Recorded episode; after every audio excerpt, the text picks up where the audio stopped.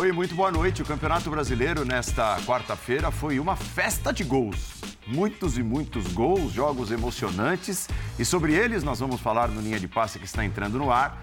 Com todo o timaço de comentaristas, estou aqui uma hora e meia completinho, linha de passe, do jeito que você está acostumado às quartas-feiras. E começa a conversa depois do intervalo. Muito boa noite. Estamos chegando agora com o time completo, linha de passe no ar nesta quarta-feira, uma quarta-feira quentíssima de Campeonato Brasileiro, vários temas palpitantes, uma grande goleada no Clássico Paulista do Palmeiras, 5 a 0 para cima do São Paulo.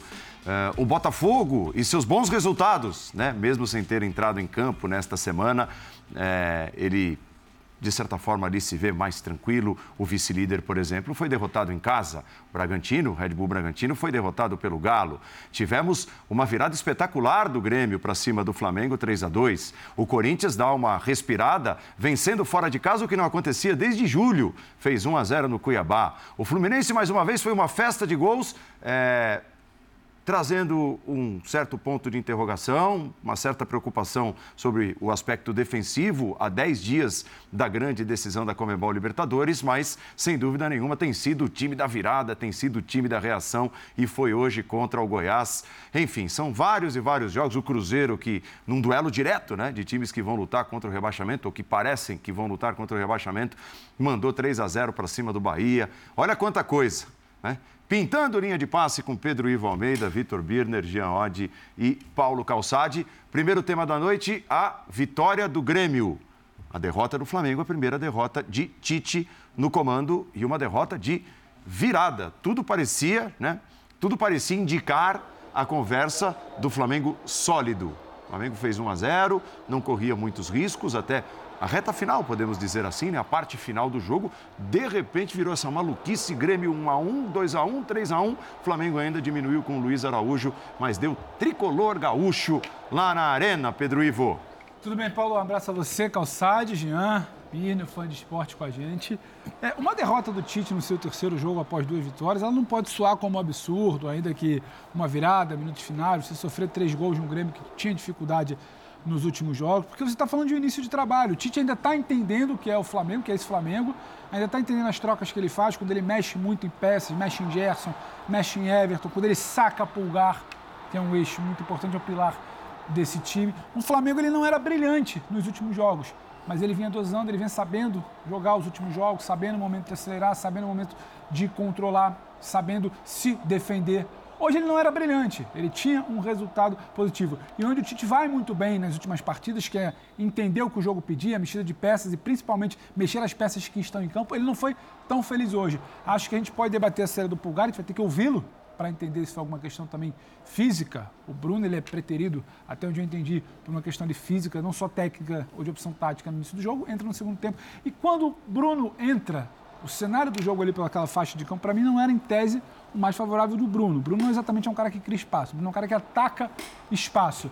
Então, as tais mexidas de peças e dentro do que o time tinha em campo do Tite, que foram felizes nas últimas duas partidas, um Flamengo que não era brilhante, que entregaram a vitória, hoje não foram tão felizes. Ah, perdeu porque o Tite inventou, o professor Pardal, mexeu mal. Não, mas talvez a mudança do que era o Flamengo do primeiro tempo, tentando controlar sem ser brilhante para o segundo, pode explicar. Mas eu repito, Paulo, é natural. É aquela brincadeira até do calçado, né?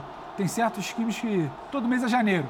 Você está começando. É um terceiro jogo, o Tite está entendendo onde ele vai testar. Quando ele pinga o Gerson para cá, pinga o Gerson para outro lado, começa o Gerson pelo meio. Se ele pode tirar o pulgar e trazer o Everton por ali, ele vai entendendo, vai tateando. Acontece. O Grêmio não vinha bem, mas não é um elenco também dos piores do campeonato, longe disso. Então é compreensível o tropeço do Flamengo. Fica um gosto amargo pela expectativa de Tite, sequência de vitórias, vai beliscar o Botafogo com um jogo a menos. Não vai, não vai ser exatamente uma sequência de só de vitórias. Vai ter oscilação. É início de trabalho, embora a gente esqueça. Paulo Calçade, tudo olá. bem? Olá, Andrade, olá, fã de esportes, companheiros. É, uma rodada daquelas, você vai falar, essa rodada foi muito legal. Dirá o torcedor de São Paulino. Legal para quem? É, o torcedor do Flamengo também. Mas, assim, para quem está observando a distância, ela, teve, ela foi muito interessante. Porque a gente estava falando, por exemplo, um personagem desta rodada que não está na, na, mesa aqui hoje, mas ele entra indiretamente. O Botafogo. O Botafogo foi para terça-feira ontem, ah, queria jogar porque não queria possibilitar aos adversários um avanço na tabela e ele com um jogo a menos, tendo uma distância mais curta. E o que acontece na tabela? O Flamengo perde, o Bragantino perde em casa. Então, aquele temor do Botafogo da aproximação não aconteceu. E hoje aquele jogo a menos pode ser até uma vantagem, tenho um jogo a mais. Respira. A diferença é a mesma o Palmeiras se aproximou, mas tem 50 pontos também. Acho que a forma como entra em campo no final de semana também. Exato. Sem esse bafo no cangote. Então, é, aquilo, o, que é uma, o que é na terça-feira não serve para quarta. Uhum. Né? Nesse futebol onde todo mês é janeiro. É, e a gente teve realmente uma rodada muito legal. O Palmeiras, o Palmeiras que voltou a jogar, a ter intensidade, ter velocidade, movimento como nos bons tempos do time do Abel e aplicou em cima do São Paulo. O Flamengo, que diante do Grêmio parecia mais um daqueles jogos do Tite no início do trabalho. Tá, tá bom, o adversário te traz problemas, não foi assim o jogo todo, mas no jogo do Vasco, o Vasco em vários momentos foi muito bem, suportou o Flamengo. Quem, a quem, quem a, disser, Atacou o Flamengo? Quem Sim. acreditar que o Vasco que foi injustiça no placar com o Vasco não está errado, mas o Flamengo saiu vitorioso. Hoje, Nesta sequência, o Grêmio não permitiu esse tipo de coisa. O Grêmio vence o Flamengo e vence bem, porque é uma virada, né? Contra um time que o Grêmio se preparou para. Você vai ficar mais com a bola aí e eu vou ver aqui o que acontece. O que você encontra no Flamengo é a manutenção de uma estrutura. O time tem uma estrutura hoje. Não é mais aquele time de São Paulo que a cada rodada era um negócio diferente. Você tem o Gerson, é o jogador do lado direito salva quando tem uma substituição, é, ele pode mudar, mas o Gerson joga na direita. Quando não é o Bruno Henrique, foi o Cebolinha no jogo de hoje. O Pedro é o centroavante, a Rascaeta joga no centro, Thiago e Pulgar. O Tite tenta dar o quê? É, uma sequência a uma ideia. Se vai ser a ideia que vai tornar o Flamengo vitorioso novamente, a gente não sabe. Mas nesta série de jogos com espaço muito curto, Tite estreou semana passada já tem três jogos. É, o Flamengo tem uma ideia, não deu certo, não funcionou. E a gente pode discutir aqui os aspectos dessa grande vitória do Grêmio, porque tem a derrota do Flamengo e tem a grande vitória do Grêmio, que começa a se livrar um pouco daquelas pancadas, ou melhor, da pancada do clássico. Né? Um Inter e Grêmio, aquilo mexeu muito com as estruturas.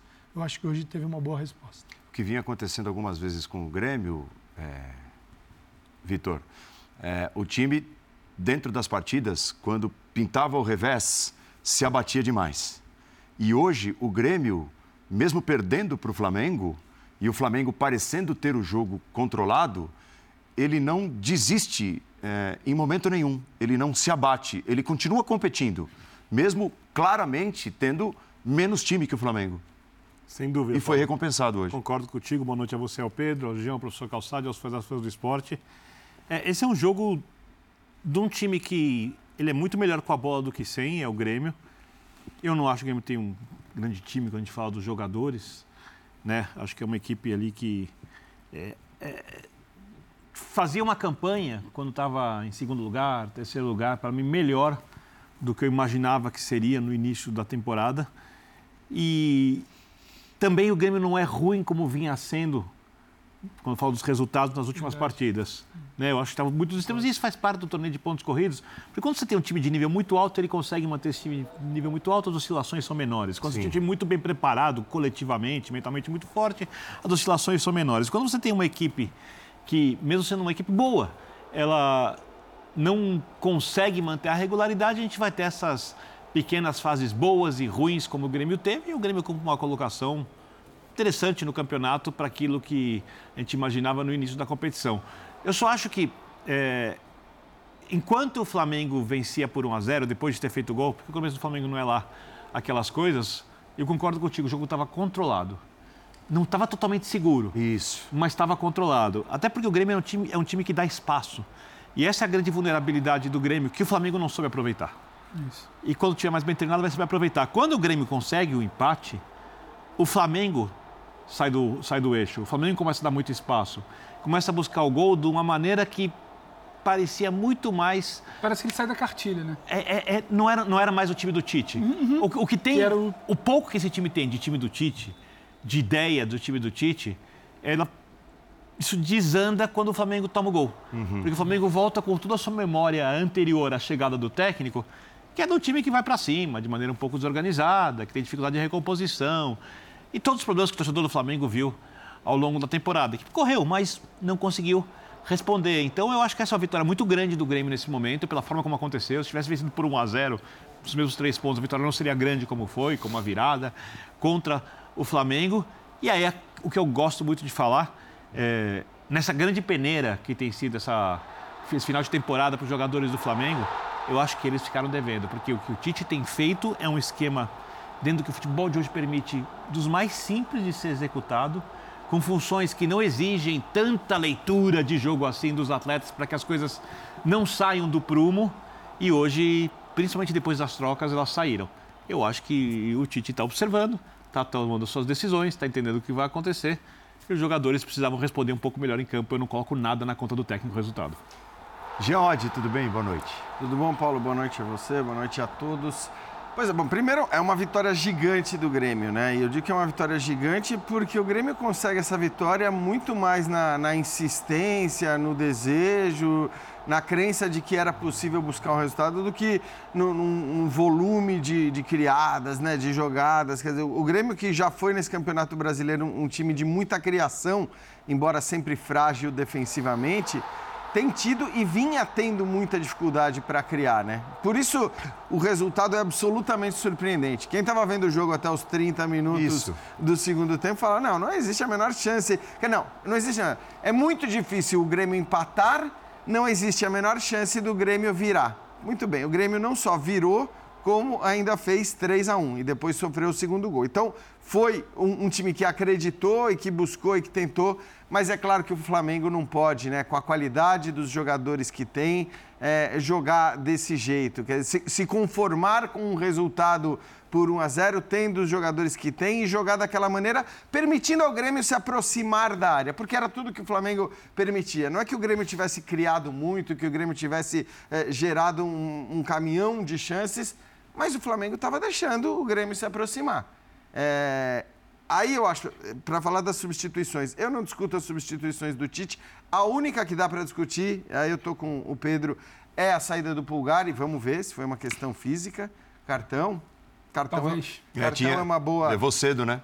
Porque assim, a saída do Pulgar, para quem está jogando, está disposto a jogar daquela maneira, é, é mais discutível. Até porque, até mesmo o cartão aí é discutível, porque se você vai jogar é, já com as linhas mais baixas, se você não vai marcar alto, se você vai permitir. Já muda, uh, porque, porque a sacada dele, desculpa, Jean, é sempre ter os dois caras posicionados. O Pulgar e o Thiago no primeiro jogo, o Pulgar e o Thiago no segundo jogo, era o que tentava ali. Aí cai o Gerson. O Gerson girou nas três posições da frente, é, mas não Gerson, nessa, tanto, Se tempo. você for ver o mapa de movimentação do Gerson, é isso. Ele, ele, ele jogou em todas hoje, né? em, em todo lado do, do meio campo. Mas assim, o que eu acho que dá para discutir é a saída do Pulgar para a entrada do Everton Ribeiro. Podemos até discutir uhum. quem poderia ter entrado uhum. ou não.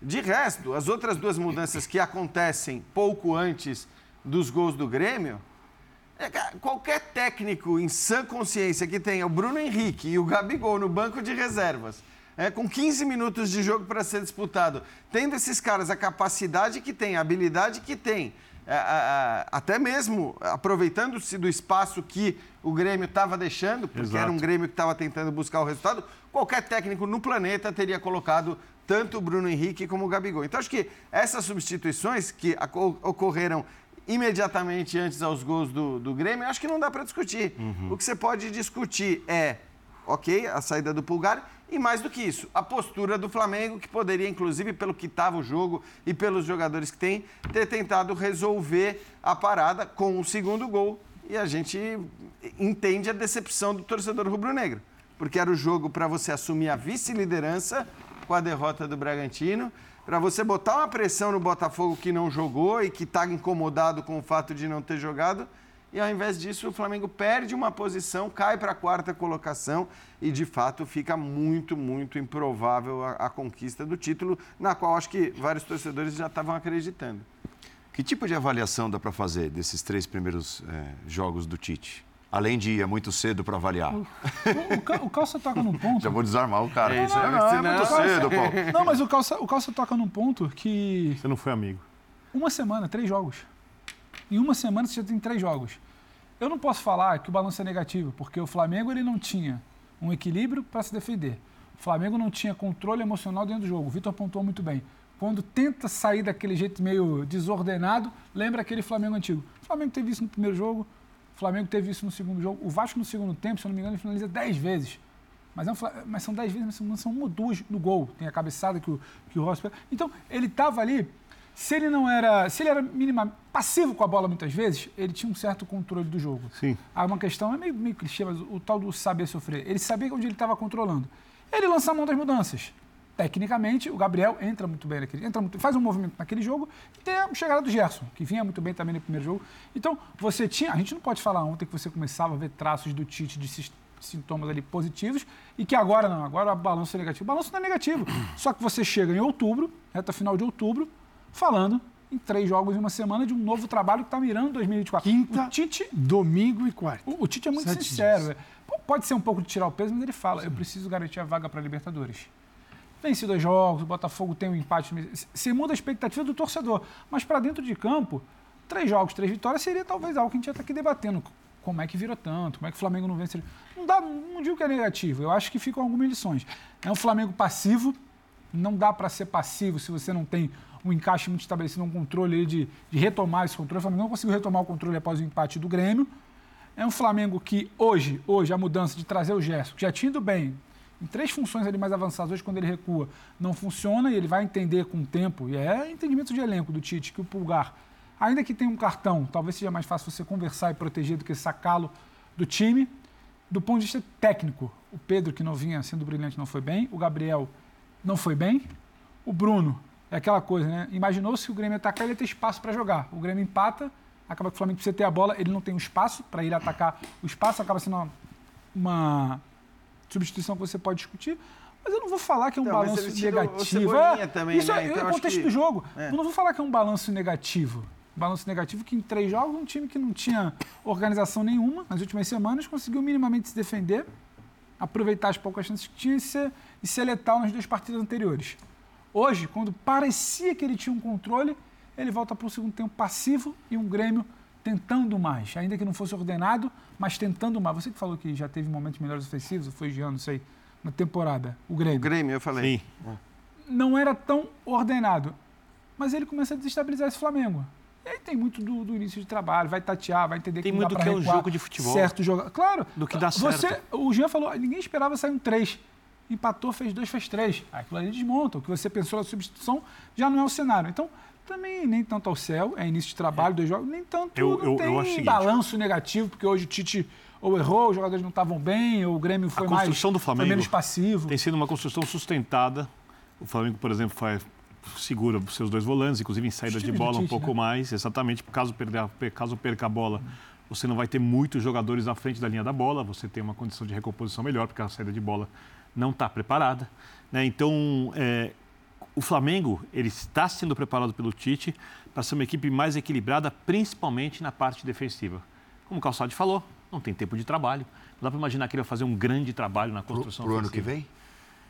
Para a necessidade desse ano, para entender quem consegue também. cumprir coisas que ele pensa que são necessárias no jogo hum. e para aí entender como ele vai armar esse time para o ano que vem. Porque eu imagino, por exemplo, o time do Tite jogando como joga o time do Guardiola. É um outro tipo de futebol, é um outro tipo de técnico. Você fala, ah, mais parecido com o Ancelotti. Pode ser. Um time mais adaptável, mesmo sendo um pouco mais ousado do que os clubes em que o Tite trabalhou eh, tenham sido. Apesar de eu achar que o Corinthians 2015 jogava muito bem com a bola. Sim. É um time consideravelmente ousado e Vistoso. extremamente equilibrado. Agora, né? achar que você vai enxergar tudo isso em nove dias, porque ele assumiu numa segunda-feira, dia 16 jogou contra o Corinthians, não era ele, ele é anunciado e começa a treinar. Então você tem no meio, nesses nove dias, três jogos. É, um jogo em casa e duas clássico viagens. em casa? E clássico e duas viagens. Uma para Porto Alegre, a outra para Belo Horizonte. Então, que nesses nove dias, isso vale para o Tite e vale para qualquer treinador. O que é possível enxergar em nove dias? Você, por que, que você troca de treinador? Alguém que vai escalar melhor, alguém que vai fazer melhores escolhas para poder escalar de funções, posições. Por exemplo, o Tite chegou e falou: Gerson, você vai jogar do lado direito. Essa é uma mudança. Né? O Bruno Henrique do lado esquerdo, não tem nenhuma novidade. A Rascaeta por dentro, nenhuma novidade. Ele tem, encontrou uma maneira de compor com o Gerson para ter dois volantes. Tá bom. É, dentro dessas ideias, em nove dias, ele pode também fazer boas leituras das partidas no banco de reservas. Eu estou falando do que um treinador, das funções de um treinador. Né? Então, nesses nove dias, cara, escolhas, funções, posições, é, trocas, agora, e treino? Porque tudo isso que eu estou falando, Pouquíssimo. você tem que ter a representação dentro de campo. Se o treinador fosse apenas, não, ninguém precisa treinar. Só preciso, só quero saber, Vitor Biner, suas ideias para o time. Você fica em casa, é isso. Faz uma ligação para o vestiário, fala, gente, minhas ideias são essas daqui. Faz assim. Gerson, na direita. Bruno Henrique, fica onde está. Manda um desenho do time. Arrascaeta, fica onde está, põe dois volantes, tá? Acabou. E, Calçado, eu acho que tem uma outra coisa que é muito importante para que entenda a situação do Agora, treinador. se daqui, no ano que vem, em março, tiver igual, opa. Aí outra coisa. Temos outra da conversa. equipe. Você, você olha o que era o Flamengo. O Flamengo era um time com elenco insatisfeito com o técnico, um ambiente péssimo, vindo de brigas internas de vários Tudo isso é favorável, porque isso muda. E etc, etc. E o treinador, ele chega ali e tem que avaliar o cenário.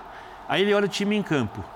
O time destruído pelos maus resultados da temporada, resultados muito abaixo do que o Flamengo, do que os jogadores esperavam, do que a diretoria esperava e do que principalmente a torcida esperava, e tem que escolher um caminho para começar a começar, a palavra é essa, a tornar o time mais capaz de somar pontos e conseguir uma vaga na Libertadores para evitar o enorme fiasco que é o melhor elenco da Sul-Americana. é trabalho. Não, então, então, ele tem que escolher um jeito de fazer isso. Qual é o primeiro caminho? Qual é o primeiro caminho? É, não fazer que os jogadores atuem em locais onde eles ficam muito desconfortáveis porque eles estão se sentindo mal com essas coisas antes. Outra coisa, é, é, tornar o time um pouco mais seguro. Um pouco mais seguro, porque um time emocionalmente muito mal, quando ele toma um gol, ele fica no limite para implodir em campo. E o Flamengo era esse time. Toma um gol, o jogador pode discutir com outro, não sabe o que fazer é, defensivamente. E não adiantava você fazer o trabalho em tão pouco tempo com bola, que é um trabalho muito mais rebuscado, usando o potencial dos jogadores, para tornar esse time ofensivo. Então o que ele faz? Ele tenta montar um time mais conservador. Porque é a necessidade do Flamengo no momento E mexer pouco. e mexer pouco. Mexer E colocar o Everton Ribeiro contra joga para direita, o Gerson, que é um jogador que ele já foi pode atuar em qualquer posição, Sim. já jogou em todas, o Cebolinha entra pela esquerda aberto, o Pedro é o centroavante, o Arrascaeta joga por dentro se movimentando, os dois volantes sustentam, os laterais descem quando podem.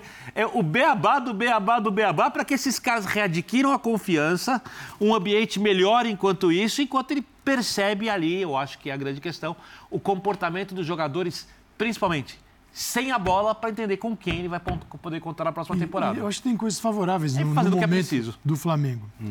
Chegada do novo treinador, que é um cara que, além da, da- da capacidade que tem para organizar uma equipe, ele veio para apaziguar o ambiente. Ele não veio para não veio jogando gasolina. E o ambiente não muda por causa de hoje, né, Não Calçado? muda. Mas é assim, o cara que dar vem. luz. Porque o, ba o balanço é possível também por isso. É, o cara que vem, sim, ele vai mexer no campo e vai mexer fora do campo, não vai ampliar o que já tem. Talvez vai reduzir a tensão.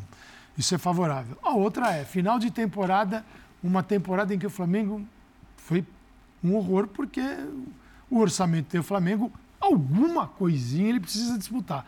Sempre entendendo que o futebol, você tem um monte de gente disputando, 20 na primeira divisão, mas, poxa, para quem tem o maior orçamento e olha para o banco, tem titulares em todas as outras equipes, nos reservas do Flamengo são titulares na maioria dos times. Então, você fala, peraí, alguma coisa o Flamengo E o vai nível do futebol apresentado na final do Carioca, na eliminação contra o Olímpia, né? no primeiro jogo, principalmente contra o São Paulo. Quer dizer, são muitas Acabar marcas de da elencar as vantagens. Muda o treinador, você melhora o ambiente, você tem jogadores em período de.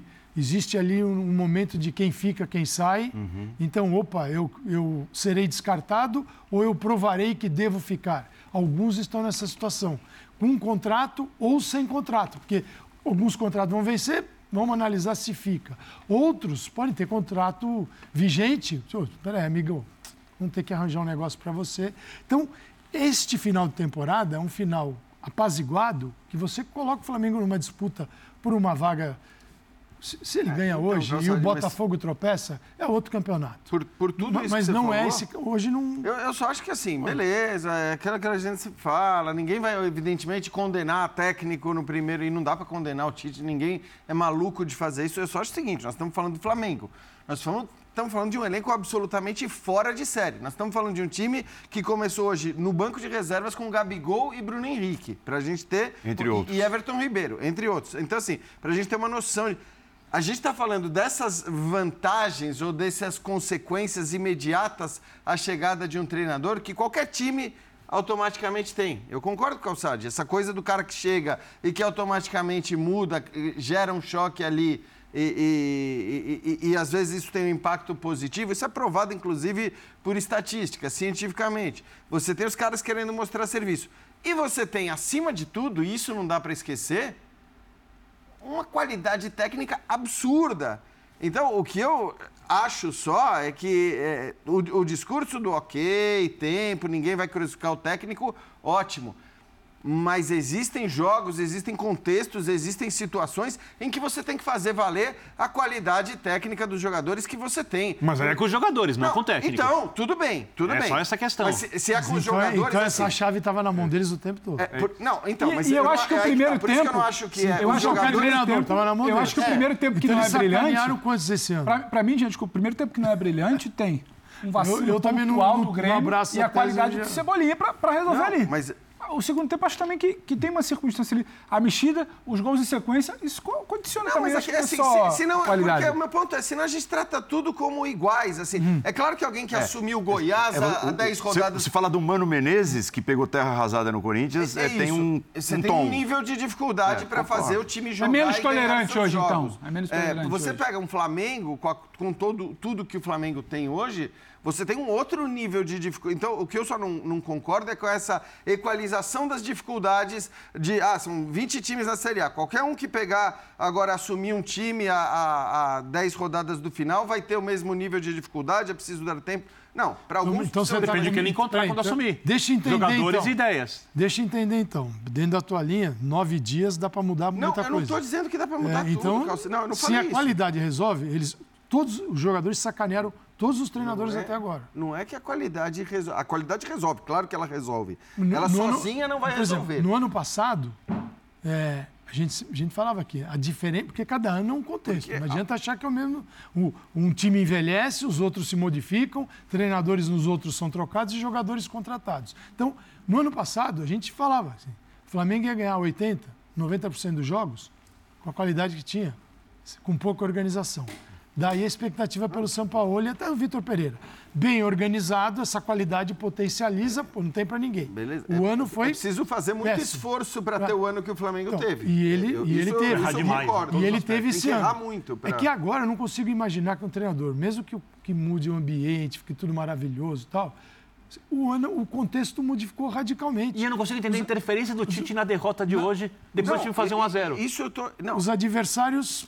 É com os jogadores. Tudo bem, pera, pera, mas aí, não posso aí, aí ignorar tem o uma Grêmio. coisa que me A pro- incomoda a pro- muito a nas proteção avaliações da linha defensiva A pode gente, ser debatida pelo Depois de dois jogos, estava todo mundo falando, depois de dois jogos, estava todo mundo falando que o Flamengo ganhou porque agora tem mais solidez defensiva, porque os jogadores se empenham, porque agora os atacantes, o time marca com 11 e não marca mais com 8. Esse era um discurso... Hoje não fez isso. Se hoje você olhar. isso. Até hoje de manhã. Agora, se você olhar em sete com os dias. jogadores. Mas se você olhar aí- nos últimos sete dias, três jogos, a quantidade de jogadores repetidos, a gente começa a ir Mas, ó, conversa. mas, ô Birne, Mas sobre, sobre mudou, né? jogadores. Mudou o Bruno Henrique, mas Pulgar, Thiago Maia, Wesley, Que seja- Ayrton Lucas, estavam todos lá. Gerson, Pedro, tá todo mundo lá. É, eu fui olhar. Então o que acontece? Mas eu nem entrei nesse assunto para não começar a falar assim, ah, tá todo mundo cansado em três, em três jogos em sete dias. Pode até estar. Esse também é uma, é uma avaliação para o Flamengo do ano que vem. Que é o seguinte, Até ele porque tem um precisa. elenco amplo, ele, né, pra- um elenco amplo, rodar. e aí entra o, tra- entra o trabalho do treinador. De nove dias, eu não, eu não vou exigir a, a mudança radical. Porque se ele conseguir mudar em nove dias, é porque a resposta esteve com os jogadores o tempo todo e eles sacanearam todos os treinadores que lá passaram. E a partir de agora vão ligar a chavinha e vão ganhar de todo mundo. Aí é a certeza de que eles sacanearam mesmo. E eu sempre disse aqui, o controle do Flamengo sempre foi exercido do campo para fora.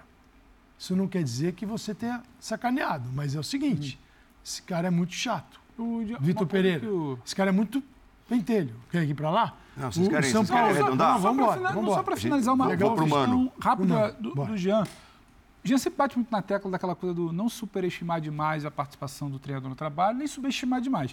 Só que o que a gente batia muito na tecla era minimamente uma, uma compactação defensiva diferente. E hoje não Saiu de uma aconteceu. zona. tinha- Só que hoje. Tem pô, diferenças. Hoje não, não é empurrar na conta do Tite, porque não perdeu por causa do Tite. Não, Perdeu claro, por, é por claro, uma isso- herança isso eu de bagunça de acordo, com não bola. jogando e na sem bola. conta dele. Só que quando você. Vamos entender se é cansaço, o cartão. Quando você tira o pulgar, que é um pilar seu, quando você faz uma improvisação ali, que você, é inédita. Se traz o, o Thiago para a linha de zaga, se não me engano, o Mateuzinho é, é, fazendo o volante. Tem, tem uma decisão do treinador ali que não funcionou. E tá, todo mundo que está tateando, é o terceiro jogo. Não é colocar na conta dele. Eu acho que tem a sua passada de responsabilidade.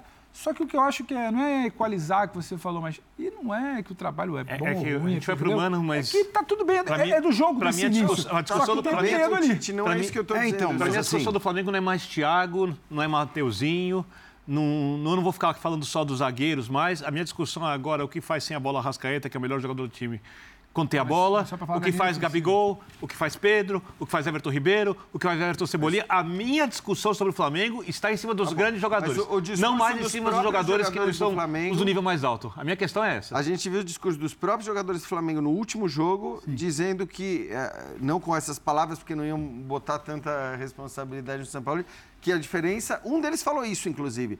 É, o time não pode marcar com oito, tem que Uhum. marcar com 11 e agora o time marca com 11. Isso foi dito, acho que pelo Rossi. Não Há- tenho, não há tenho controvérsias. certeza. Não tenho certeza. Hoje não marcou com 11. Não marcou. É, então, Mano Menezes, é, Arena Pantanal, vitória do Corinthians 1x0 para cima do Cuiabá, importantíssima. O Corinthians não vencia fora de casa no Campeonato Brasileiro desde julho. Fala Mano Menezes depois de comemorar a primeira vitória nessa volta ao Corinthians. Boa noite a todos. É, a gente esperava um jogo difícil, como foi o jogo. né? É, acho que o Cuiabá iniciou um pouco melhor do que a gente, com, com pressão, com, com bola cruzada na área. É uma característica do Cuiabá, né? É a quarta equipe que mais cruza a bola na área, porque tem bons cabeceadores, preenche bem a área, chega com liberdade pelos lados. Então a gente tinha que ter alguns cuidados. O início foi um pouquinho é, difícil para a gente, penso que depois passamos a controlar o jogo. Não seria um jogo de muitas oportunidades, certamente não seria um jogo de muitas oportunidades. O jogo é tenso, o jogo vale muito, né? E nessa hora você é, começa a pensar nas consequências e a equipe é, tinha que ser madura para o jogo. Eu escolhi os jogadores, na sua maioria, os jogadores bem rodados, acostumados a passar por situações como essas, em momentos de pressão. E a gente conseguiu entregar um jogo muito competitivo, que era o que a gente queria fazer, e lutar pela vitória até o fim. Né? E numa dessas bolas, como às vezes você pode tomar o gol, você faz. É, conseguimos fazer. Segundo tempo, voltamos também voltamos bem. Logo depois, o Cuiabá retomou e teve uma, um momento de pressão. A gente sustentou bem. Defensivamente, eu acho que a, a nossa equipe já se posicionou melhor. Fazia tempo que a gente não encerrava um, um jogo sem tomar gols, e isso também vale bastante. Então saímos felizes daqui porque, porque precisávamos vencer. Penso que, que entendemos como deveríamos jogar o jogo, nos mantivemos organizados na maior parte do tempo, com raras exceções. Então é por isso que a gente, a gente leva os três pontos dessa vez. Mano, aqui. Primeira, primeira vitória. É, acho que a equipe já vinha de dois empates, dois, dois empates, né? Um, um contra. Um, três, né? Um, um contra o Flamengo, outro contra o Fluminense e, e, e o do América. É, já estava na hora. Eu tenho uma tese que defendo sempre que a gente passa um tempo com algumas dificuldades, a gente logo se preocupa em querer ganhar. Eu acho que primeiro tem que estancar as derrotas. Estancamos, paramos, solidificamos um pouquinho, vamos ganhando confiança. Essa é uma vitória importante para nós é, é, confiarmos na capacidade que temos de voltar a crescer. Né? Não está tudo maravilhoso, não é, não é, é algo de empolgação, porque não é hora de empolgação, mas é algo que agrega muito em termos de confiança nessa hora para a equipe voltar a entregar um futebol é, constante, competitivo e sólido, como sempre foi a característica do Corinthians. Mano, boa noite, Bismarck Rodrigues da Rádio Coringão. Você comentou que fez algumas opções por jogadores mais experientes pelo momento do Corinthians, mas na lateral direita você optou por um mais novo, que é o Bruno Mendes. Se essa opção foi mais para conter uma marcação pelaquele lado, e no primeiro tempo o Corinthians teve algum espaço, trabalhou bem pelaquele lado direito. Se, a, se você cogitou voltar imediatamente com o Fagner para explorar essa oportunidade, ou e por que a opção do Bruno Mendes no começo? Obrigado. É, a gente assistiu é, algum, algum, alguns jogos, os últimos jogos do Cuiabá. Vimos que no jogo passado o Antônio colocou o Pita pela esquerda, que é um jogador mais de força física. Então a gente entendia que Bruno Mendes era uma boa possibilidade para dar segurança e por isso que Juliano, um, um destro, foi fazer o movimento pela direita para é, como meia, se tivesse que fazer profundidade na frente do Bruno, também teria capacidade de fazer profundidade, né? Mas, na verdade, o que nós pensávamos para o jogo, que eu achei que funcionou melhor no primeiro tempo, que é Juliano atrair o lateral esquerdo do adversário, para Yuri Alberto fazer a profundidade, porque é um jogador que tem essa característica e, e, por quatro, cinco vezes fizemos o movimento correto e fizemos a jogada, né? Pois vamos ter que melhorar o, o acabamento, o preenchimento de área. É uma evolução natural, a gente, acredito eu, né? E com um mês de trabalho, com talvez aí 15 sessões de treinamento, é natural que a gente oscile, que de vez em quando as coisas ainda não funcionem tão bem. Temos que, mas também temos que saber que no momento da oscilação temos que ser maduro como equipe. Os, os adversários vão ter seus momentos, né? Mas a gente tem que suportar como suportou hoje, que me deixa contente uma outra pergunta já visando o jogo de domingo. Né? Você falou na coletiva do fim de semana, o América deu 10 metros de espaço nas costas da marcação. Provavelmente deve ser isso que deve enfrentar o Santos com um contra-ataque muito veloz. A obrigação, querendo ou não, de vitória acaba sendo mais do Corinthians. Como vai ter essa maturidade para ter a posse da bola, pressionar, enfrentando a dificuldade e um ataque muito rápido do Santos? É um jogo diferente, o clássico, né? A grandeza das equipes, o histórico, a tradição, não permite ao Santos jogar uh, para se defender e nunca foi essa a característica do Santos, né? O DNA do Santos é exatamente o contrário, sempre foi uma equipe ofensiva. E você pode ser ofensivo com linha de três, como ele fez em alguns dos últimos jogos. Você projeta os alas, você, você, você pode é, ser tão perigoso quanto com outra formação. Então não acredito que o Santos vá ir no nosso, no nosso estádio para se defender. Eu acho que o Santos vai, vai jogar porque sempre jogou e acredito num grande jogo entre as duas equipes mais uma vez. Obrigada, Mano. Obrigado, obrigado, Mano Menezes, tal. Uma boa entrevista. De novo. É, o Corinthians fez um jogo horroroso domingo contra o América e a entrevista do Mano Menezes pós-jogo foi um destaque positivo. Né? E, e, entre outras coisas, ele disse, e eu guardei essa resposta e trouxe aqui na nossa conversa, inclusive no linha de passe, que talvez jogos é, contra times como o Cuiabá dentro de casa, que não ficam o tempo todo ali com linhas montadas e tal, podem se tornar menos difíceis para o Corinthians no estágio em que a equipe está. Uhum. E isso aconteceu hoje, porque o Corinthians foi atacado, como foi muito contra o América, inclusive, mas atacou muito mais do que o fez contra o América. É isso, acho que produziu mais. Não que, eh, eh, de novo, né? Eu acho que a gente até falou nesse mesmo programa, né, Paulo, que o Corinthians, pelo menos para mim, não está entre, não estava entre os favoritos para cair, para entrar na zona de rebaixamento não pelo futebol jogado, e sim por outros fatores, né? Pela qualidade dos seus jogadores, eh, pelo fato de que a gente sabe que o Corinthians, em determinados momentos, com a sua torcida jogando em casa, vai conseguir gols mesmo que não esteja jogando bem, como aconteceu contra o América. E eu acho que o jogo de hoje, no fim, foi mais uma prova disso. Porque o jogo de hoje, para mim, não foi um jogo em que a gente vai dizer que o Corinthians jogou bem. Não. né? O Cuiabá eh, jogou até melhor, acho que o Cuiabá criou até mais chances, o Cuiabá poderia ter vencido a partida e o Corinthians depois acaba achando já no final da partida um gol do Gil. Aliás, sempre bom lembrar né, o quanto o Gil era criticado ali no começo da, da temporada. O Gil, é, para mim, é o melhor jogador do Corinthians em 2023. Exato. Fora o Roger Guedes, que saiu. Claro, e ele, foi, ele foi se tornando uma peça essencial, inclusive ofensivamente, né? Ou, dando passe para o gol, ou fazendo esse gol. Quanto vale esse gol, né? Quanto valem esses três pontos? Então, assim, o Corinthians, para mim, de novo, tá, tá muito longe do que ele pode render. Evidentemente, ele não vai alcançar o que ele pode render no ano de 2023. Mas os pontos foram conquistados, a distância da zona do rebaixamento agora é considerável e aí o Corinthians talvez daqui a pouco possa começar, inclusive, a olhar para 2024 bem mais promissor, como a gente vê pelas entrevistas do seu treinador. Eu estou plenamente de acordo com você.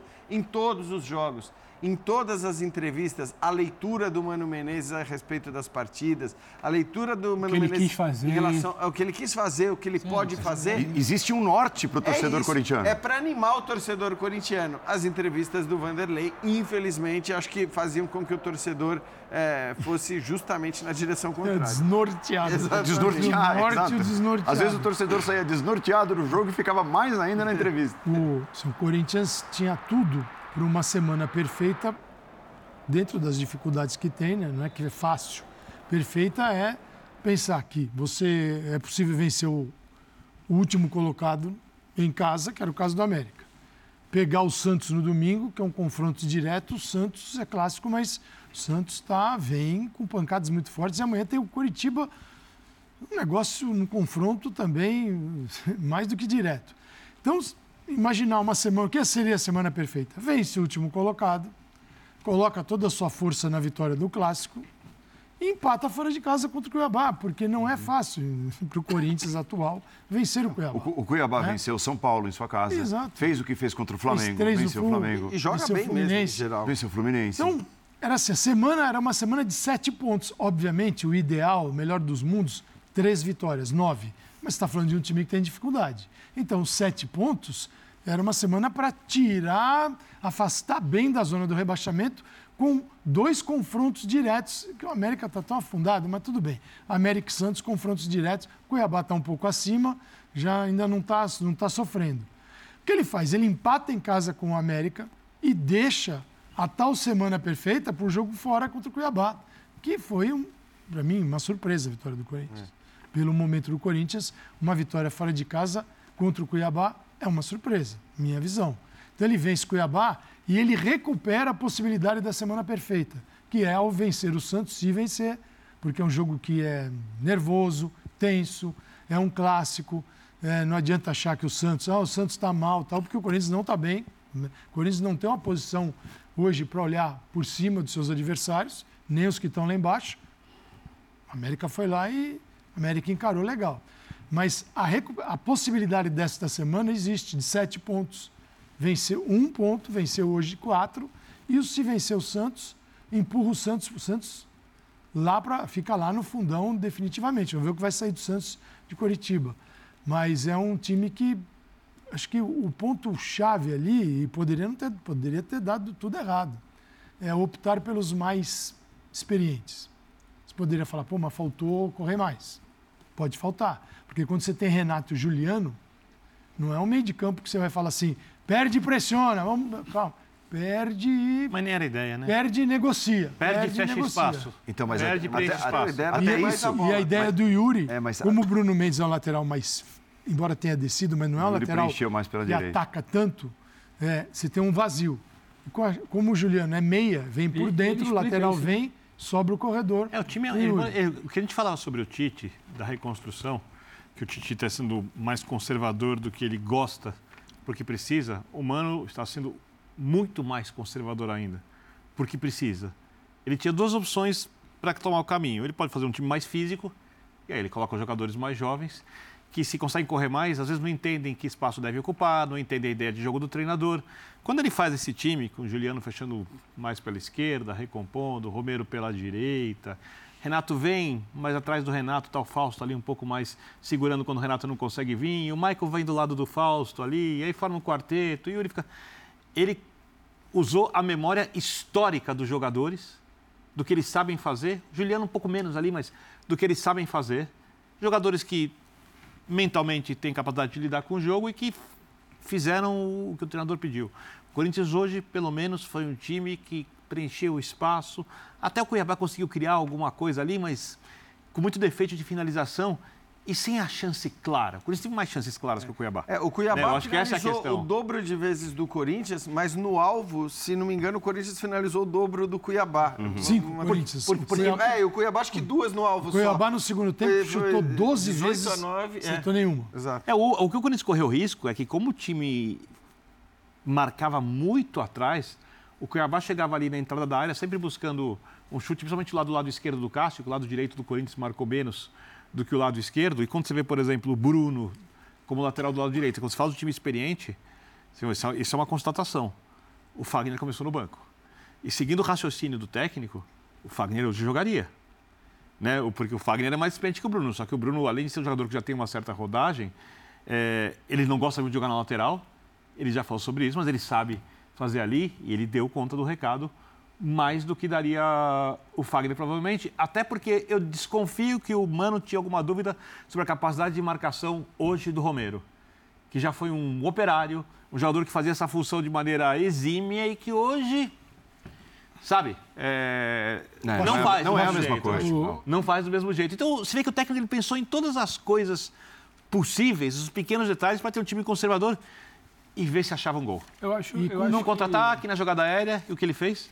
Ele achou um gol na jogada aérea, então é, é o que o técnico queria O acontecer Paulo- contra o Cuiabá, vitória essencial, que O pegou a tempo Paulo, o de Paulo fala tranquilidade. no, no torcedor, né? Por que, que o torcedor. São, são cinco pontos, né?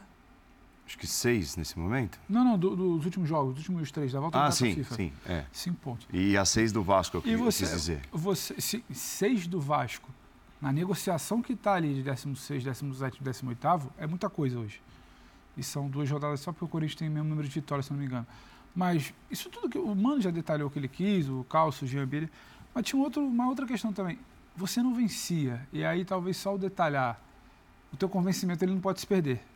E o Corinthians venceu. E, e ele venceu dentro de uma ideia que se teve brecha, foi uma ideia que ele deixou muito claro o que, que ele queria. As finalizações que o Jean cita, eu, eu acho que é isso. Você não sai de um campo naquilo de que o Cássio, mais uma vez, precisa salvar, porque quando vence é na bacia das almas. Seis É- bolas é na um- trave. É um imponderável. Não- vai não pra- é vai um- para São Não, Jorge no mata-mata. Hoje Então, não foi uma peneira. a, a parte do convencimento também, o, o Mano entregou o primeiro tempo muito bacana depois da, da FIFA contra o Fluminense. E era contra o Fluminense. Sofreu, tem troca, tem movimentação de Marcelo, que é um cara extra classe para futebol brasileiro. Tem o Ares voltando, então você não consegue controlar. O final de semana foi muito ruim. Hoje você tinha uma proposta. E jogar lá está sendo difícil pra caramba para todo mundo. O Cuiabá deu uma disparada hoje que você não coloca exatamente o Cuiabá no mesmo papo de rebaixamento do Corinthians. Então, o resultado também ele vai além só do o que ele detalhou e explicou. Precisava de, uma vitória para você olhar e falar os seis pontos que você diferencia do primeiro colocado da zona, o teu convencimento. Ó, demora, ele fala em tem que maturar, tem que entender o que passam de espaços, isso demanda tempo, mas precisava a paciência do tal torcedor que está um pouco mais aliviado, ele precisava ver a vitória. Cara, assim- assim- e o convencimento interno de que vai demorar, mas a gente sabe o que a gente está fazendo. assim, é importante. Não dá para esperar nesse momento, olhando a parte física, o elenco, que eu acho bom, mas é um elenco detonado por diversos vai, aspectos do Corinthians. esse 26 de outubro. Ah, Agora precisa somar pontos. Mesmo que o Flamengo É precisa somar pontos, ir para a Libertadores, entender o que ele precisa fazer ano que vem, o que ele precisa somar pontos, ficar na primeira divisão, entender o que ele vai fazer ano que vem. Qualquer expectativa minha, depois de todos os problemas de gestão, Uhum. né, ou a não gestão do futebol do Corinthians e do Flamengo, se eu for esperar qualquer coisa mais do que isso hoje, eu vou estar sendo aqui um não clube busca a perfeição Nesse momento não dá para novembro, esperar mais. novembro. No início do ano eu tinha que esperar mais. Não, não, mas só Ano que vem eu tenho que esperar mais. Nesse ano não dá. dificuldades diferentes. Somar esses pontos com o Flamengo hoje e somar esses pontos com o Corinthians. Eu só, eu só, eu só reforço Até, por- até ponto. porque os dúvida. os pontos que o Corinthians vai somar possivelmente serão suficientes para que o Corinthians não caia para a segunda divisão e os pontos que o Flamengo precisa somar para realizar o objetivo de estar na Libertadores, Claro. ou, ou até um objetivo que agora nem parece ser mais objetivo de lutar pelo título, é uma quantidade maior. Isso, porque É ele isso. briga com, É com times melhores que estão- Exatamente. que estão somando mais pontos Isso. rodada após Você que adora esse termo, no meu discurso houve já proporcionalidade. cara. Bonito isso. Você que gosta disso. É, Porque eu usei o equa... Nem lembro o que, que eu usei. Equalizar? Equalizar, é, as dificuldades. Isso. É isso. Mandou um equânime aí daqui a pouco. Ima- Você imagina se o Corinthians não vence hoje? O clima do jogo do final de semana. Exatamente. Se o Santos vence amanhã. Porque agora. Aí, não agora tinha, aí não tinha explicação do Mano ali, que, que eu acho muito interessante para o debate. Ah, E ponto. E tem uma outra, E e e tem uma outra coisa. Vasco e uma outra coisa que entra no pacote direto. do final do jogo de hoje, que é sempre, por isso foi essencial a vitória do Corinthians. O resultado do Cruzeiro contra o Bahia. O Cruzeiro que tinha feito seis gols em casa no Campeonato Brasileiro até agora, fez três hoje. Pegou o Bahia embalado, que podia usar os espaços do Cruzeiro. Que em tese, no começo do jogo, tinha até um pouco, ma- um pouco mais de chance de vencer do que o Cruzeiro. E o Cruzeiro consegue, agora na classificação, né? é, tem 37 pontos. O Vasco, com um jogo a menos, tem 30. Ou seja, o Cruzeiro, que é o time que você olha o time do Cruzeiro e fala, você desconfia? Eu, por exemplo, Não, desconfio. venceu o. Galo fora de casa, Tem, uma roda, tem duas rodadas, assim, sem exagero, de ouro. espetaculares. Espetaculares, assim. Espetaculares. Então, agora, a bomba está em cima do Goiás, está em cima do Santos, que, como disse o Calçado, amanhã a gente não tem ideia do que vai acontecer contra o Curitiba, porque o time está em frangalhos do ponto de vista emocional, e se você riscar um fósforo, fósforo ali, pode implodir. O Vasco tem um caráter desenvolvido nas últimas rodadas. Está jogando Se bem. olhando- Se olha e não enxerga o Vasco eh, na, na rota da segunda, embora esteja na, na, na zona de classe da, da degola ali, mas é, o Vasco tem um perfil de uma equipe que vai sair. Eu vejo isso no Vasco Pelo futebol pelo apresentado. futebol apresentado. Mas, por exemplo, Corinthians. Corinthians tem 36. Final de semana tem o clássico. Se vai a 39 no clássico, além de ser um confronto direto, ele está a 4 ou 5 pontos de, daquela pontuação mágica que não cai. A menos que esse campeonato brasileiro produza algo diferente. Então fica muito mais fácil para os jogadores, né? Eles vão interagir de uma outra forma com os jogos que restam, principalmente com os jogos em casa. Porque vencer fora de casa foi um, assim, um resultado É, o Bahia, surpreendente. O Bahia, por exemplo, tem o. Palmeiras no final de semana e, por sorte, acho que na terça-feira... É, é o Fluminense reservaço. É né? Um Fluminense É que se bobear não vai nem o Diniz. Né? É isso. Nem tem que ir. É. Você, você vê direto. Senhores, É, é, vamos. É, a gente saiu de Grêmio e Flamengo, é, chegamos a Corinthians e Cuiabá, na verdade Cuiabá e Corinthians, e retornamos a Grêmio e Flamengo porque o técnico Tite fala ao vivo depois da primeira derrota dele no comando rubro-negro. o Pulgar saiu por uma condição clínica. Ele já estava com uma virose, com o cartão ele já estava debilitado. Está inclusive sendo medicado agora. É, e essa, essa busca da interpretação em cima de informação verdadeira, ela tá. Não fosse, não sairia. É, a respeito da, da- o, o Grêmio no segundo tempo, t- desses diferentes momentos do jogo, nós começamos bastante bem. É, O Grêmio cresceu e equilibrou, nós fizemos o gol, voltamos bem no segundo tempo. É, as mudanças elas foram do, do- colocando velocidade o, o Grêmio. Trouxe o gol de empate, trouxe o gol de empate numa, numa, numa circunstâncias, enfim, de, de, de infiltração central, de qualidade que teve. Sentiu um pouco o gol, o Flamengo sentiu, tem que absorver, e esse é um processo de maturidade, absorve o, o gol e vai, vai procurar o jogo de novo. E aí ela teve a efetividade nas jogadas criadas, ele, ele conseguiu botar velocidade, fez o gol, nós fizemos o 3 a 2 ainda nas mexidas que teve, ainda um pouco de, de, de velocidade na frente, mas insuficiente para empatar. Tite, aqui é Gustavo Henrique, sua direita. É, o time do Flamengo se portou de boa forma durante boa parte do jogo e chegou a administrar a vantagem, tentar buscar jogadas e levou três gols em dez minutos. Você considera um acidente? Não, não, um acidente não. Ele tem, um, ele tem uma causa, ele tem uma, uma, uma análise a ser feita. Eu, antes eu coloquei o aspecto, tem que absorver quando está o gol, quando tu, tu, tu tens a condição de, de tomar o gol, de ter a naturalidade, de ter a maturidade para continuar tendo suficiente, normal. É, o Grêmio foi efetivo na oportunidade que teve, tu guardou, tu guardou. É, isso também conta para o jogo, né, esse, esse processo. nós estávamos à mercê, talvez tenha faltado assim um pouco mais de contundência para buscar e buscamos o segundo gol porque a gente estava dominando, dominando, dominando para buscar e fazer o, o, segundo gol porque aí te dá uma condição melhor dentro da partida de definir por aí. Tite, boa noite. É, no domingo, o seu preparador físico falou sobre a condição do Rodrigo Caio. Hoje, eu tive a sensação que o Mateuzinho, no final do jogo, estava fechando ali de zagueiro, improvisado. Eu queria saber por que da substituição do, do Pablo pelo Mateuzinho e não pelo Rodrigo Caio, já que é o jogador da posição. A substituição do Pablo foi uma substituição ofensiva e não do Mateuzinho, do Thiago Maia, para fazer uma saída maior, ter mais um jogador de articulação atrás, para ter mais uma construção para chegar na frente. Tite aqui, sujeito Thiago Lima do GE.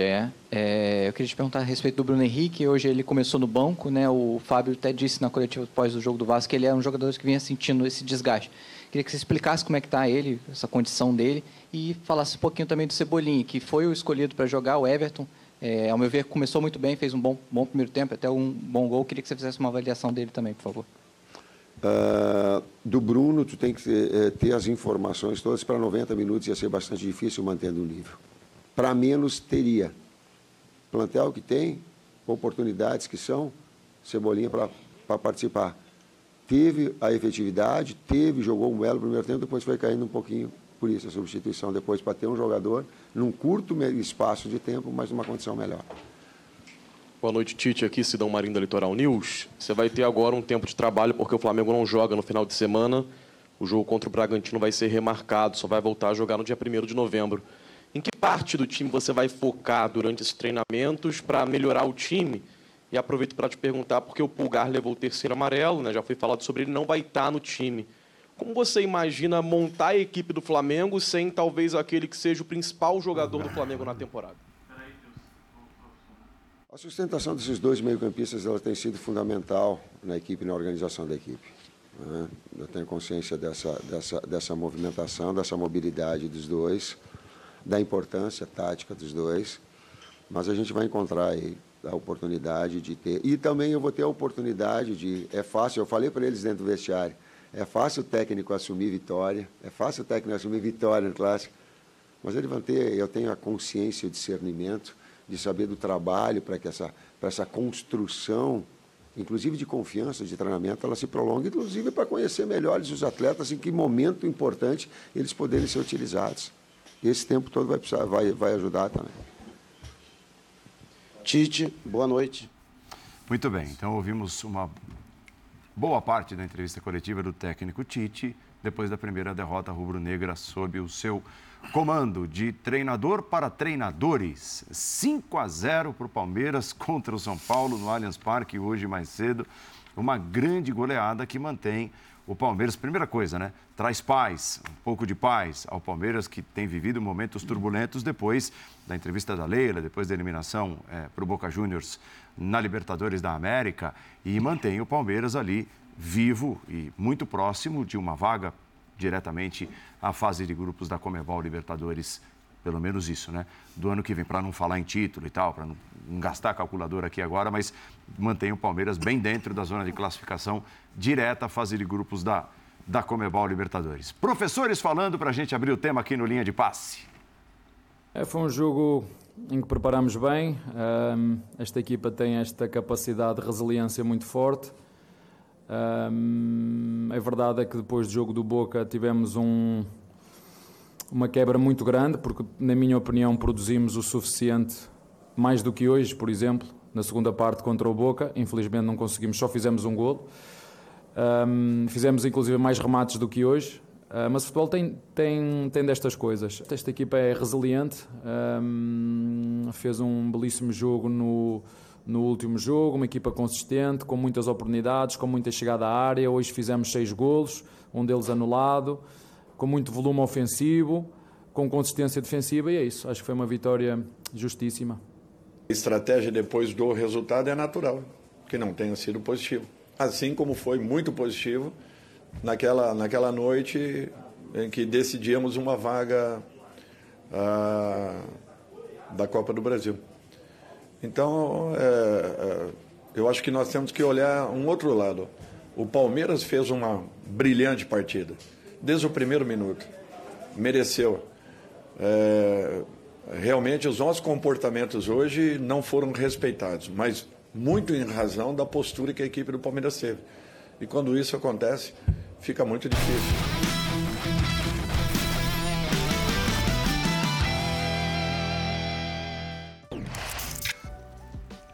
É, diga lá, Paulo Calçade, o que temos aí? Esse é o posicionamento médio dos jogadores do Palmeiras. Hum. O que, que fez o Abel? O Abel, para recuperar o time, ele fez mudanças. Rony e Arthur estavam no banco hoje. Ele jogou com o Hendrick, camisa 9, e o Breno Lopes, camisa 19. E ali aparece o 23, que é o Veiga. O Veiga não foi centroavante, ele é só. Mas esse desenho do Palmeiras, a Palmeiras jogou com três zagueiros. Camisa 13, o Luan. O Luan jogou no Rames Rodrigues. Não jogou como zagueiro. Ele entrou com três zagueiros, mas um deles foi marcar o Rames. Então a presença do Luan foi no meio de campo o tempo todo. Claro, sem a bola, se o time baixava muito, ele poderia até ser um dos três zagueiros. Ok. Mas ele foi volante ao lado do, do, do Richard Rios E e, do Zé também do Zé Rafael. Um trio. E o que acontece? Os corredores laterais ficaram para os donos, os laterais, em função dessa esquematização. Pô, dois gols do Piquerez, um gol do Rocha, do Marcos Rocha, que entrou depois, uma assistência de lateral. Então, esses dois corredores atuaram muito bem. E o destaque do, do Mike também, né? É, pra e o- corroborar o que você está e dizendo. o destaque do Breno, para mim, é o Breno, que não foi aquele jogador aberto, o jogador por dentro com o Hendrick e por dentro, mais próximo da área, mais no interior da área, nesse corredor central, ele foi muito bem. Então é um Palmeiras que tomou uma pancada, como disse o Abel, enorme do Boca, foi na lona, não teve reação e conseguiu reagir. E no jogo de hoje levou para o campo uma vontade, um desejo, uma intensidade que nós sempre ressaltamos. E essa intensidade foi que deu o título da Copa do Brasil ao São Paulo. E não existiu hoje. Não foi só. Foi um casamento. A alta do Palmeiras com a baixa do São Paulo foi 5 a 0 É isso. Acho que, é, bom, primeiro ficou muito claro, né? A mudança, até de estratégia mesmo do Palmeiras, não só pela escalação dos três zagueiros e pelo que o Calçade já explicou, né? Mas porque o Palmeiras talvez tenha voltado a ser hoje, e não estou falando da formação tática, mais parecido com aquele primeiro Palmeiras do Abel ali, né? Aquele ah, Palmeiras eh, que tinha o Veiga e o Rony eh, jogando realmente numa transição mais rápida e resolvendo muitos jogos dessa maneira. O primeiro tempo, principalmente, foi assim. No segundo, não. No segundo, o Palmeiras já com 3 a 0 no placar, começa marcando muito em cima o São Paulo. É, acho até que é o momento do jogo em que o Palmeiras bota mais pressão em cima do São Paulo, cria muitas chances e as desperdiça. Sim. né, é no começo do segundo tempo. E aí é depois, com a expulsão do Rafinha, que o São Paulo eh, fica resignado com o resultado, baixa as linhas e até deixa de sofrer tanto. De qualquer forma, como disse o Abel e como disse o próprio Dorival, é um resultado que reflete o que foi o jogo. É, é muito importante o resultado para o Palmeiras, não só pelos pontos, porque ganhou uma posição, mas pela confiança, evidentemente, que esse placar que a gente lembra é a maior goleada do Palmeiras em cima do São Paulo na história do clássico, né? Repetindo o placar de 1965. Então, é um resultado histórico, é um resultado muito importante. E do lado do São Paulo, eu, eu acho assim: o São Paulo não pode, porque conquistou um título da Copa do Brasil, entrar no Allianz Parque da maneira como entrou hoje.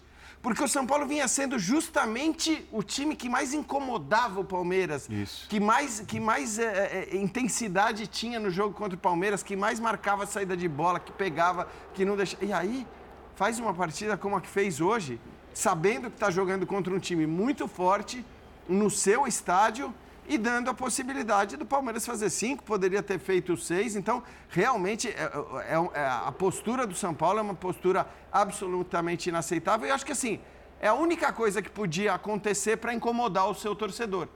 Porque, sinceramente, se, o- se o São Paulo entra hoje no Allianz Parque e perde de 2 a 1 Claro. de 1 a claro. 0 Mas ah, não, não pode ser comum. Não pode. Ah, ninguém liga. Foi campeão um mês e meio atrás da Copa do Brasil. cinco no Se nome não ligar, é, tomando 5 a 0 de um rival histórico. Não, E acho ué, que a torcida liga. A gente tem Opa. visto, assim, pelo menos pela, pela primeira amostragem nas redes sociais, está bastante incomodada e tem que estar mesmo, porque é, é, uma, é um, um placar que, que não pode acontecer. Né?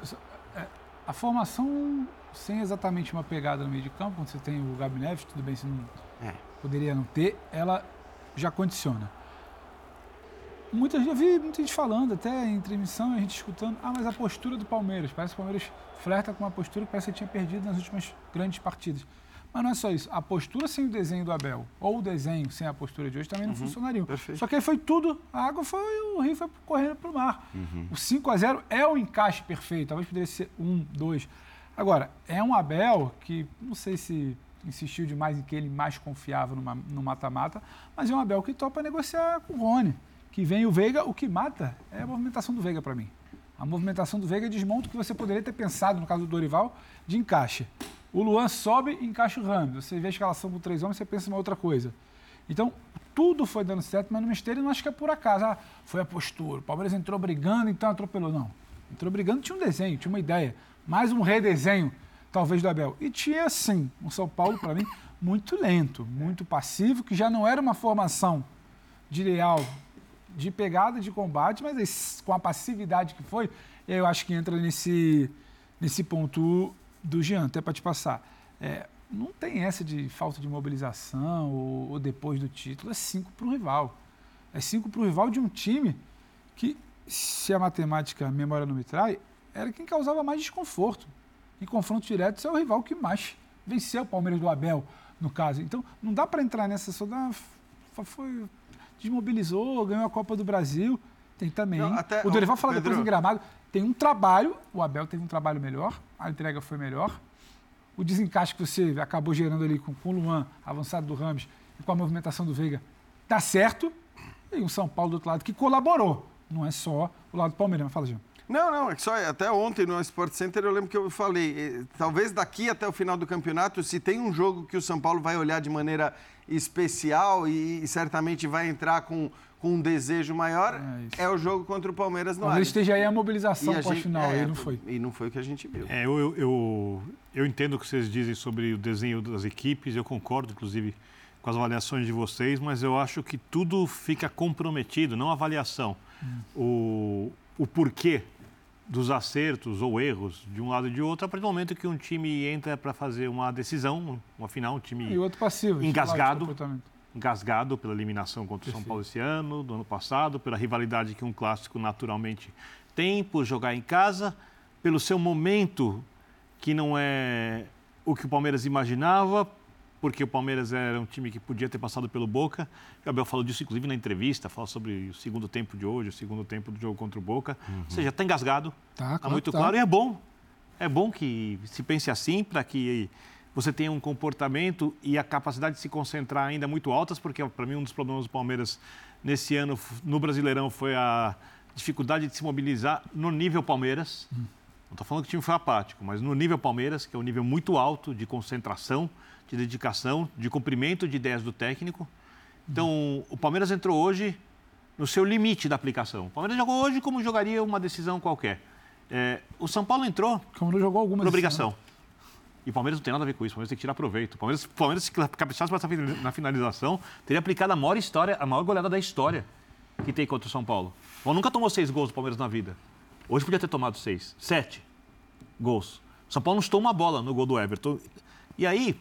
Nenhuma, quando- né? Nenhuma. Em 90 minutos. Nenhuma. Quando o Palmeiras fez nenhuma E- E defesa. o Palmeiras oito na direção do gol. Na direção do gol. Cinco mais. É, tô falando que o São Paulo não acertou nenhuma vez o gol. Chutou Sim, uma sim, outra, sim. mas É. sem perigo. Zero, então, zero. a partir do momento que um time compete no nível mais alto, que pode, quando a gente fala de concentração, e é um time, na realidade, mais forte que o time do São Paulo.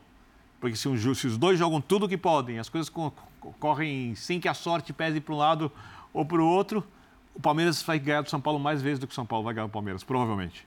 O Palmeiras é melhor que o São Paulo, tanto é que obtém resultados melhores quase sempre. E do outro lado, você tem um time em que o Dorival, sentado, onde eu estou sentado aqui, no Ball da Vez, disse que o São Paulo é o time mais guerreiro com o qual ele trabalhou na vida.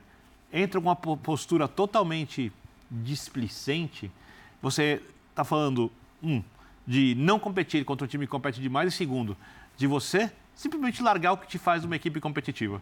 Sua principal característica que é o jogo coletivo, a compactação. Você vê o Gabriel Neves, por exemplo? É. Eles foram, alguns jogadores Mas foram esse assim, é mas o principal exemplo. Ah, E É. acho que a, a escalação dele é, inclusive, discutível. É, tu- tudo bem. Nesse É. jogo. Tudo bem, mas ele sai do jogo, por exemplo, aos 36 do, do 36, só conferir se é isso mesmo, aos 36 do primeiro tempo. é, não tem uma roubada de bola, uma interceptação, um chute travado, um duelo ganho pelo chão dos dois que ele disputou. E é óbvio que não é o Gabriel Neves, senão ele teria saído, teria entrado Nestor e estaria tudo resolvido. Né? Então. Mas, além disso, ele perde a bola, acho que do primeiro gol, né? Sim, não, É, são, são muitos erros assim. É, é- é uma derrota do São Paulo, não é uma derrota do Gabriel Neves. Claro. E chega um momento, e isso comprova aquilo que vocês estão falando, mesmo sendo uma temporada histórica para o São Paulo, positiva, acima do que é, era imaginado quando ganhou um campeonato, derrotando Palmeiras, Corinthians e Flamengo. É, a partir de um certo momento, do terceiro gol em diante, a expulsão do Rafinha, o São Paulo se perdeu completamente. O São Paulo errava passes curtos, errava saída de bola, não fechava espaço. O time sentiu o resultado ruim. Quer dizer, o time não sentiu o jogo antes como precisava, se sentiu, não se não sentiu como precisava. E durante o jogo, quando começou a tomar um vareio e viu que a coisa tinha desandado, sentiu negativamente. O jogo está feito para o São Paulo, o Palmeiras tem que aproveitar o embalo, se recuperar, conseguir uma vaga com tranquilidade na Libertadores, fazer um final de temporada é, à altura do que é um Palmeiras de Abel Ferreira, e o São Paulo tem que jogar do outro jeito, tem que competir um pouco mais e terminar a temporada mostrando um futebol, é, digamos assim, com um nível de comprometimento Digno. à altura da camisa. Digno, exato. Ganhando Hoje não, não, hoje não houve dignidade do tamanho e do peso da camisa de São Paulo. A que sobrou na Copa do Brasil para ganhar. Pois é. Faltou. Então. As transições do Palmeiras são muito rápidas, né? O Palmeiras recupera a bola, é, ele é um foguete, né? ele é vertical. Você- claro, o adversário pode chegar numa situação de se fechar, o Palmeiras está lá na frente e aí vai ter que circular a bola. Mas não é o jogo que o Palmeiras mais gosta de fazer, embora faça, se necessário. É, e o, o jogo do Boca está aí para explicar bem a dificuldade, mas é, é totalmente diferente. O Palmeiras, quando recupera, ele pega o São Paulo assim, cheio de espaços, utiliza muito bem os espaços laterais e pelo centro do campo. A marcação do Luan ao, ao Rames Rodrigues, não que o Rames esteja jogando o fino da bola, mas é um Não tá. cara. um- Jogou sábado bem, Sim, mas não tá. O, o Abel se preocupou com ele, e isso o jogo mostrou. Dentro da nova formatação, ou da formatação apenas especial para esse jogo, e o Rafinha sai dizendo: o Klaus é palmeirense, é palmeirense. É isso que ele está É, dizendo aí, ó. Eu penso que ele é São Paulino, porque ele deixou o Rafinha muito tempo dentro do campo. É, eu acho que é o contrário. Né? O Rafinha deveria ter saído muito antes. Eu não vejo, acho uma bobagem o que ele fez, falando uma bobagem, porque ele tentou cavar a expulsão dele o tempo todo. Eu até, até acho que ele foi expulso nesse segundo lance com certo rigor, porque não foi no outro. Não foi no outro. O cara- ele ficou assim tão pendurado E assim, que é- não tinha mais é- jeito para o Klaus. A gente aqui mostrou por muitos anos o campeonato alemão e a linda trajetória do Rafinha, a principalmente no Bayern de Munique. cara. né? Isso é- É, assim, e ele é, voltou ao Brasil um belo jogador, vencedor, campeão de um monte de coisa no Flamengo, campeão agora essencial no São Paulo, um líder e tal. Mas esse comportamento dele, principalmente com arbitragem, tanto- tanto é um negócio é- nunca é- visto para quem acompanhava O Rafinha no Bayern de Munique jogando bola, jogando bem no Bayern de Munique. fugindo um Incrível. mas um ambiente permissivo Contextos. não, Claro. não corrompe, entre a, É claro, mas, é- mas no caso dele é exagerado, porque outros caras, a gente fala do Hulk também, mas o, O Hulk- Fernandinho. O Fernandinho. Eram, jo- mas eram jogadores que, bem ou mal, já tinham dentro do que os campeonatos permitiam. O- Agora, Ó, o Rafinha é uma mudança. Esse é o lance ó, que, o, que o Paulo Calçado citou, né? É, ele recebeu o cartão bonita amarelo. ali, bonito. Ele, É. E ele é um líder essencial nesse grupo do São Paulo. Sem dúvida. Ali, ali ele deu Entendeu também a liderança. Eu acho legal é justificar que não, né, é outra coisa. Mas o, o que esses jogadores que vocês citaram fazem é o seguinte: eles voltam, mas voltam muito experientes e vencedores.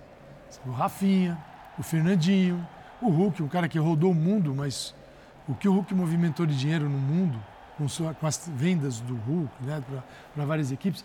Então eles voltam tão grandes para o Brasil, tão experientes, que eles se adaptam a esse ambiente nosso, que é uma zona, Eles se e, eles sentem donos. e eles se É. sentem donos. E falam assim, pô, eu vou, eu vou dominar esse negócio. Porque eles são tão bons nisso. Primeiro, que se se o Fernandinho for jogado assim na Premier League, vai dar problema. Se o Rafinha, na Alemanha, dissesse tudo que ele fala aqui, também daria problema e jogasse desse jeito, estaria fora. Mas aqui, que é essa bagunça que a gente sabe, o cara vem e fala: eu vou compensar aquilo que falta hoje na, no físico com a minha experiência e aqui também, tentando tomar o, o apito e os Mas o Jean cartões disse outro dia, eu concordo. Aqui, fora de campo e também dentro, tá? É um campeonato de gritos. De gritos. De gritos, mas é, de gritos. mas, mas é, Não, não não é por isso que eu acho diferente do que o, é o, o país, ambiente, né? o ambiente permissivo potencializa tal personalidade. Porque o Rafinha, quando você fala, ele é uma liderança, parece que ele se sente à vontade para esse tipo de, de situação como hoje, para esse comportamento. Eu sou uma liderança, então cabe a mim, nesse elenco, e outros 19, 19, fazer esse papel, porque assim a banda toca Essa assim. é a diferença. Aqui, aqui a banda mas toca é assim. maluco porque eu acho que, enfim, também estamos entrando demais nesse tema, mas acho que assim, é, é muito. é- traz muito pouco benefício esse tipo de. de você vê o Gabigol, mas será que que é benefício, benefício? o Gabigol tem ao fazer isso, o é Luciano tem ao fazer Outra, isso. outra coisa, o já. Rafinha tem Faltam ao fazer nove isso, jogos. o Hulk Hulk porque tem a fazer ele isso. fala- saiu falando isso, é suspenso por três, quatro, cinco jogos. É mais ou menos a Exato. maneira como o São Paulo jogou. Exatamente, É hoje, é, é isso. Exatamente. É isso. É, o Fluminense, nós estamos entrando na reta final da linha de passe. O Fluminense bateu o Goiás de virada, resultado de 5 a 3 Esse resultado de futsal, né? Até cinco. Mas veja só, Fluminense nos últimos cinco jogos pelo Campeonato Brasileiro, uma vitória, um empate, três derrotas, um aproveitamento baixo, né? É óbvio, aí está o contexto da mobilização toda para chegar a uma preocupa. De Comebol Libertadores. Mas ali, gols marcados, oito, gols sofridos, 12. É, e assim, principalmente os gols sofridos têm chamado a atenção. O Fluminense tem sido um time é, de reação, o que é um ótimo ponto, né? um ponto para lá de positivo. Mas ele tem, é, isso tem me chamado a atenção, saído atrás, muitas até contra o Internacional. Aí a mobilização Inter, era total e tal. Corinthians. Pois é. Então, mas eu tô falando o Inter. Goiás. Ah, mas no Campeonato Brasileiro, tudo bem. Então, Exato, o Inter era, era semifinal de Libertadores. Ele É, sai o, atrás. O, o Diniz tem falado que o time tem com dificuldade, tá com dificuldade de se mobilizar no brasileiro.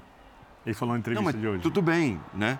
Mas, a- por exemplo, o Internacional é um exemplo de um jogo em que o Fluminense Mineiro, eu sai vou para um recorte maior, então. O Inter, para o Fluminense ainda não classificado para a final da Libertadores. Eu vou para o mês de setembro, a partir do dia 3 de setembro, setembro todinho, outubro quase que todinho. Então eu vou para um recorte de 10 jogos em dois meses. Quatro vitórias, dois empates, quatro derrotas. 16 gols pró em 10 jogos, 19 contra. Então, o que acontece? É um time que está nesse recorte que a gente 10 mostrou. jogos, 19 gols sofridos? Exatamente. Muito. Então, é um time. Eu estou voltando para um período maior. É.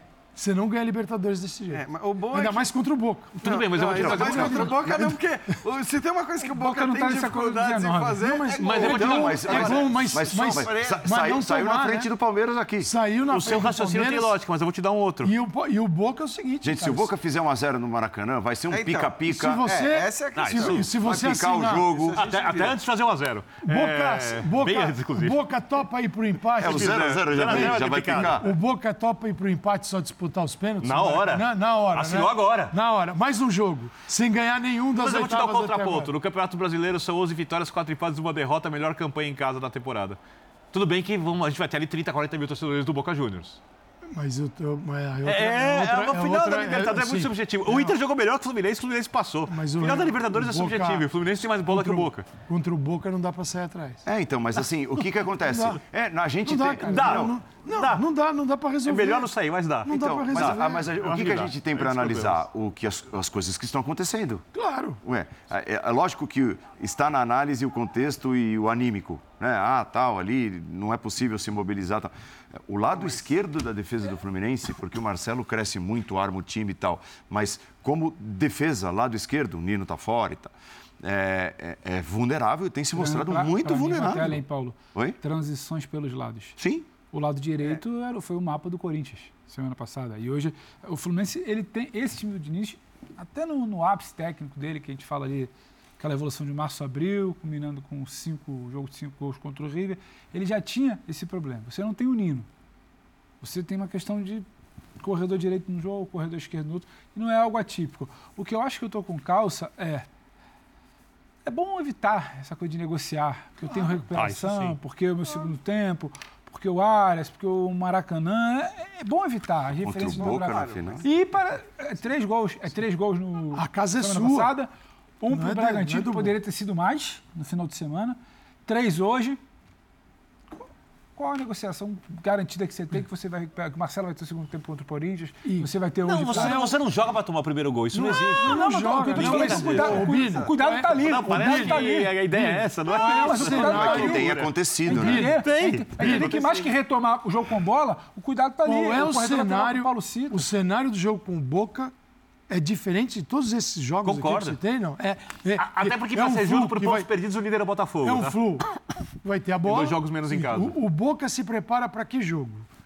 Na casa do adversário dele, é na casa, a decisão não é no outro país. É no Brasil, não é em São Paulo, nem em Minas Gerais. É no Maracanã, estádio do Fluminense. Então eu vou jogar no estádio do meu rival na final da Libertadores. E o meu rival tem acontecido o que com o meu rival? É, o meu rival tem. Ele, ele desce, ele quer ter a posse o tempo todo, e ele sobe e os zagueiros vão lá para dentro do campo do adversário e o Boca fala: Nossa, é tudo que eu quero. Não estou falando para o Fluminense mudar a postura. Estou dizendo apenas que o cenário é o cenário mais favorável possível ao Boca, a menos que ele tome 1 a 0. Dentro Se que o Boca não se consegue produzir, é Se isso? o Boca tomar 1 a 0, Sai o gol no começo. opa, agora é com você que tem dificuldade para sair e sou eu que vou É, jogar aqui mentalmente, esse time do Fluminense vai ser Mas muito testado, né? Até fazer 1 a 0, se vai Principalmente se chegar tomar um gol. até enquanto tiver 0 a 0, é um Boca que sabe que tem as costas dos zagueiros do Fluminense para jogar, um espaço enorme, tem o Cavani, tem o Barco, tem um time que melhorou bastante, Mas não é uma é potência, ainda. não é, mas não é mas não, mas o, o bom da Argentina é o River isso. Plate. É isso. E E tem times melhores que o Boca, além e do... tchau, né? do Boca. Então é o seguinte, a final é essa. Não adianta agora aquele outro é melhor, o, o Manchester City também. Tal. Não, pra só do é o- Fluminense é É, o Boca. Boca que está na final da aspas, só, Libertadores. E o jogo do Fluminense é o jogo que ele adora jogar. Então o Fluminense tem que tomar todos os cuidados. Este Fluminense, nos últimos, nos dois recortes, de cinco jogos e de dez, que toma mais gols do que marca, E nos, eu, por que, que eu incluí os 10? Porque incluo o Libertadores também. Não é o Fluminense classificado. É o Fluminense jogando para chegar à final. Então é preocupante. O torcedor do Flu e o Diniz mais ainda. Tem que estar muito Eu preocupado diria, com isso. sendo só um pouco provocador, gentilmente provocador, que para a sorte do Boca não é o Inter. E para a sorte do Fluminense não é o Palmeiras, na final. Como é que é? É, os, os Ele perderam. já- ele fez de tudo para E botar perderam. o, o Cudê Perderam. O Palmeiras é mais time que o Boca e o Inter jogou melhor que o Fluminense. É um. Passaram se É uma- jogaram menos na semifinal. é uma E o paixão. Fluminense, e o Fluminense é melhor que o Boca. É, ma- é maior do que só aquela isso. paixão do Isso amigo tudo, nosso isso que é tudo pelo Gel. Cudê. Exato, exato. Ele faz Mas eu tudo falei de dois isso jogos. Alguém discorda de mim?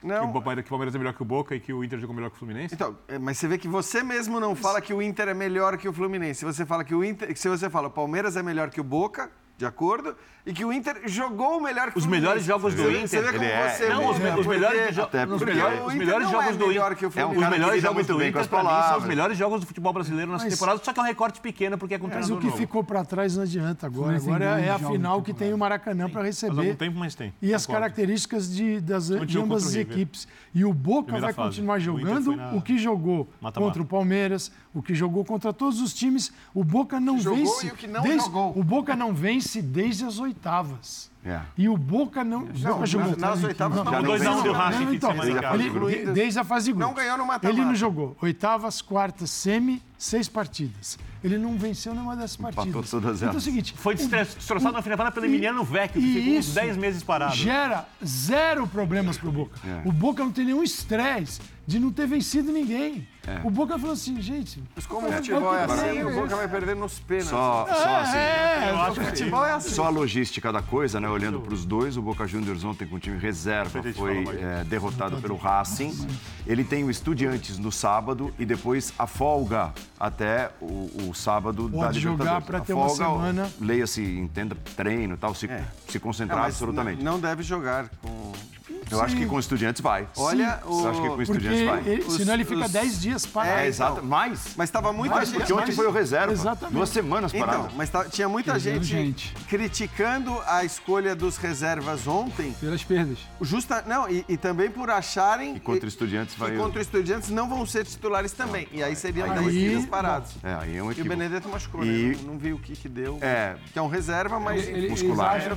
pode O milagre futebolístico da chegada do Boca final, vamos ver se se estende lá, Estourou. conquista o título. Estourou, veio aqui. Estourou. de disso. Estourou. Estourou. Vamos lá. Tem uma voz brava e cavernosa aqui. Estourou. Voltamos para o encerramento do Linha de Passe, prometendo voltar, sabe quando?